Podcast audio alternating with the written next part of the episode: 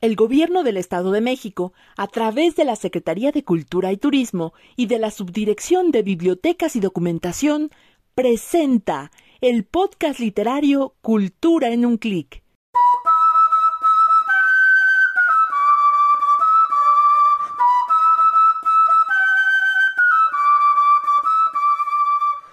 Poetas latinoamericanos en voces femeninas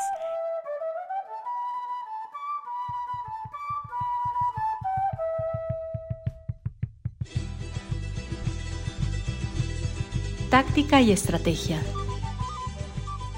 Mi táctica es mirarte, aprender como sos, quererte como sos.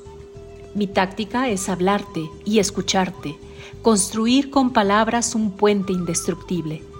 Mi táctica es quedarme en tu recuerdo.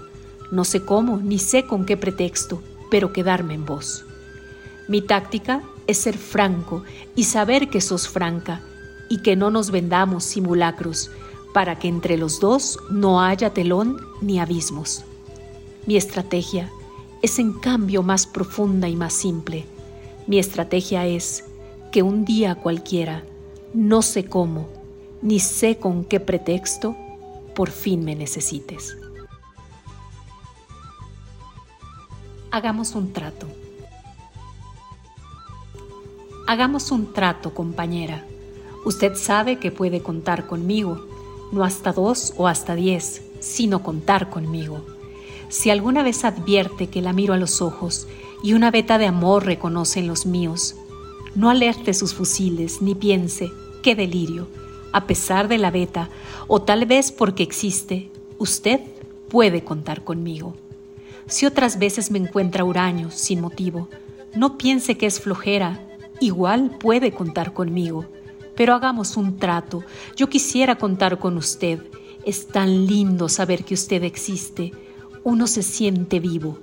Y cuando digo esto, quiero decir contar, aunque sea hasta dos, aunque sea hasta cinco, no ya para que acuda presurosa en mi auxilio, sino para saber a ciencia cierta que usted sabe que puede contar conmigo. No te salves. No te quedes inmóvil al borde del camino, no congeles el júbilo, no quieras con desgana, no te salves ahora ni nunca, no te salves, no te llenes de calma, no reserves del mundo solo un rincón tranquilo, no dejes caer los párpados pesados como juicios, no te quedes sin labios, no te duermas sin sueño, no te pienses sin sangre, no te juzgues sin tiempo.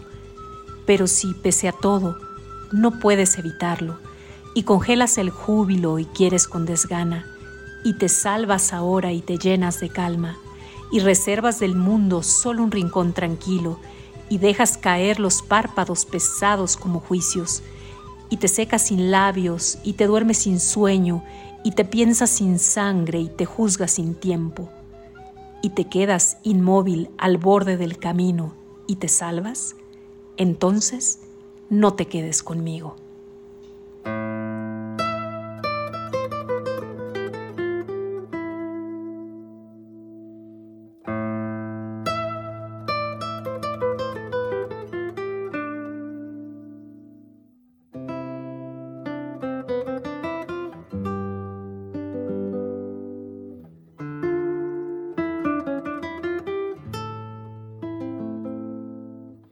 Los amorosos callan. El amor es el silencio más fino, el más tembloroso, el más insoportable. Los amorosos buscan. Los amorosos son los que abandonan, son los que cambian, los que olvidan. Su corazón les dice que nunca han de encontrar, no encuentran, buscan. Los amorosos andan como locos porque están solos, solos, solos entregándose, dándose a cada rato, llorando porque no salvan al amor. Les preocupa el amor. Los amorosos viven al día, no pueden hacer más, no saben. Siempre se están yendo, siempre, hacia alguna parte. Esperan, no esperan nada, pero esperan. Saben que nunca han de encontrar. El amor es la prórroga perpetua, siempre el paso siguiente, el otro, el otro. Los amorosos son los insaciables, Los que siempre, qué bueno, han de estar solos. Los amorosos son la hidra del cuento. Tienen serpientes en lugar de brazos. Las venas del cuello se les hinchan, también como serpientes para asfixiarlos. Los amorosos no pueden dormir, porque si se duermen, se los comen los gusanos. En la oscuridad, abren los ojos y les cae en ellos el espanto. Encuentran alacranes bajo la sábana y su cama flota como sobre un lago. Los amorosos son locos, solo locos, sin Dios y sin diablo. Los amorosos salen de sus cuevas, temblorosos, hambrientos, a cazar fantasmas. Se ríen de las gentes que lo saben todo, de las que aman a perpetuidad, verídicamente, de las que creen en el amor como una lámpara de inagotable aceite. Los amorosos juegan a coger el agua, a tatuar el humo, a no irse, juegan el largo, el triste juego del amor. Nadie ha de resignarse. Dicen que nadie ha de resignarse. Los amorosos se avergüenzan de toda conformación. Vacíos, pero vacíos de una a otra costilla. La muerte les fermenta detrás de los ojos. Y ellos caminan, lloran hasta la madrugada en que trenes y gallos se despiden dolorosamente. Les llega a veces un olor a tierra recién nacida, a mujeres que duermen con la mano en el sexo complacidas, a arroyos de agua tierna y a cocinas. Los amorosos se ponen a cantar entre labios una canción no aprendida y se van llorando, llorando la hermosa vida.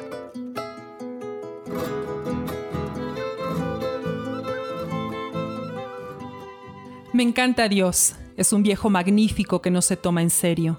A él le gusta jugar y juega, y a veces se le pasa la mano y nos rompe una pierna o nos aplasta definitivamente. Pero esto sucede porque es un poco cegatón y bastante torpe con las manos. Nos ha enviado a algunos tipos excepcionales como Buda o Cristo o Mahoma o mi tía Chofi, para que nos digan que nos portemos bien.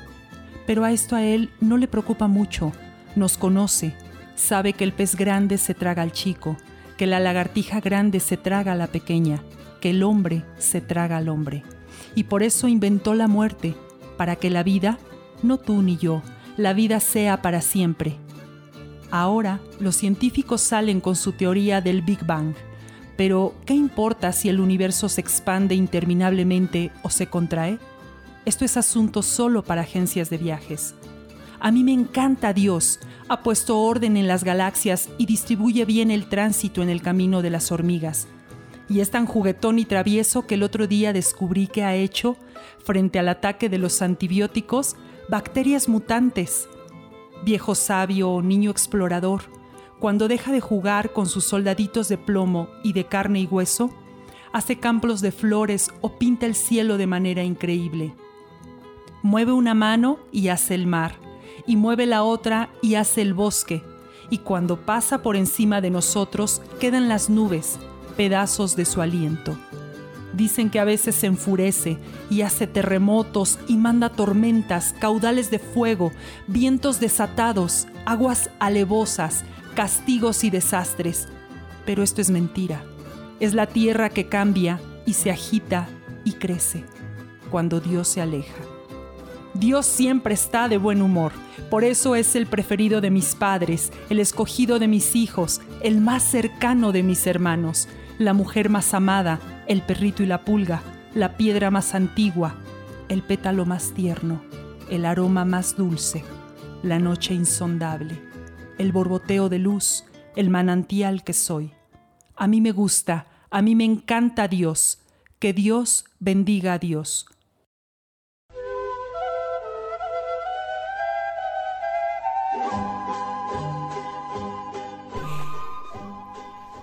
Quiero que sepas una cosa.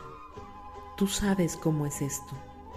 Si miro la luna de cristal, la rama roja del lento otoño en mi ventana, si toco junto al fuego la impalpable ceniza o el arrugado cuerpo de la leña, todo me lleva a ti, como si todo lo que existe, aromas, luz, metales, fueran pequeños barcos que navegan hacia las islas tuyas que me aguardan.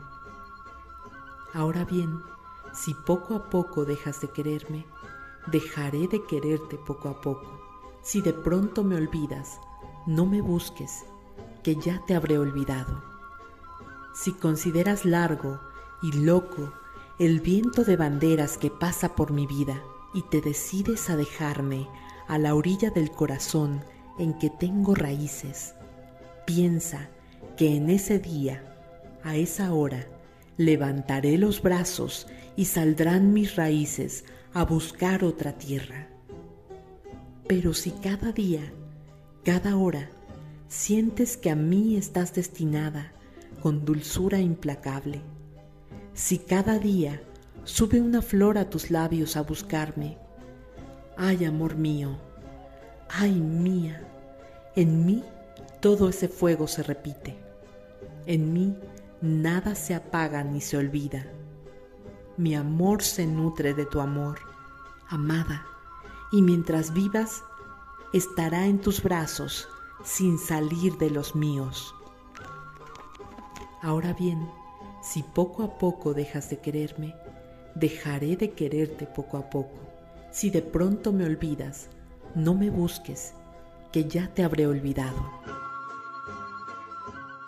Para que tú me oigas, mis palabras se adelgazan a veces, como las huellas de las gaviotas en las playas. Collar, cascabel ebrio, para tus manos suaves como las uvas. Y las miro lejanas mis palabras, más que mías, son tuyas. Van trepando en mi viejo dolor como las yedras. Ellas trepan así por las paredes húmedas. Eres tú la culpable de este juego sangriento. Ellas están huyendo de mi guarida oscura. Todo lo llenas tú, todo lo llenas. Antes que tú, poblaron la soledad que ocupas y están acostumbradas más que tú a mi tristeza. Ahora quiero que digan lo que quiero decirte, para que tú las oigas como quiero que me oigas. El viento de la angustia aún la suele arrastrar. Huracanes de sueños aún a veces las tumban. Escuchas otras voces en mi voz dolorida, llanto de viejas bocas, sangre de viejas súplicas. Ámame, compañera, no me abandones. Sígueme, sígueme, compañera, en esta ola de angustia. Pero se van tiñendo con tu amor mis palabras. Todo lo ocupas tú, todo lo ocupas. Voy haciendo de todas un collar infinito para tus manos blancas, suaves como las uvas. Hemos perdido aún este crepúsculo. Nadie nos vio esta tarde con las manos unidas mientras la noche azul caía sobre el mundo. He visto desde mi ventana la fiesta del poniente en los cerros lejanos. A veces, como una moneda, se encendía un pedazo de sol entre mis manos. Yo te recordaba con el alma apretada de esa tristeza que tú me conoces. Entonces, ¿dónde estabas? ¿Entre qué gentes? ¿Diciendo qué palabras? ¿Por qué se me vendrá todo el amor de golpe cuando me siento triste y te siento lejana? Cayó el libro que siempre se toma en el crepúsculo, y como un perro herido, rodó a mis pies mi capa. Siempre, siempre te alejas en las tardes hacia donde el crepúsculo corre, borrando estatuas.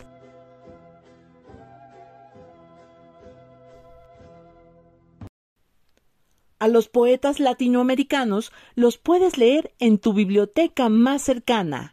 Ven, acércate poetas y lectoras, Mario Benedetti, en voz de Adriana Garay, Jaime Sabines, en voz de Bere Velázquez, y Pablo Neruda, en voz de Carolina Mejía. Dirección, Víctor Escalona. Edición, Ignacio Ballesteros. Producción, Biblioteca Pública Central de Toluca, Leona Vicario. La Secretaría de Cultura y Turismo, a través de la Subdirección de Bibliotecas y Documentación, agradece su preferencia y les invita a seguir de cerca este podcast literario.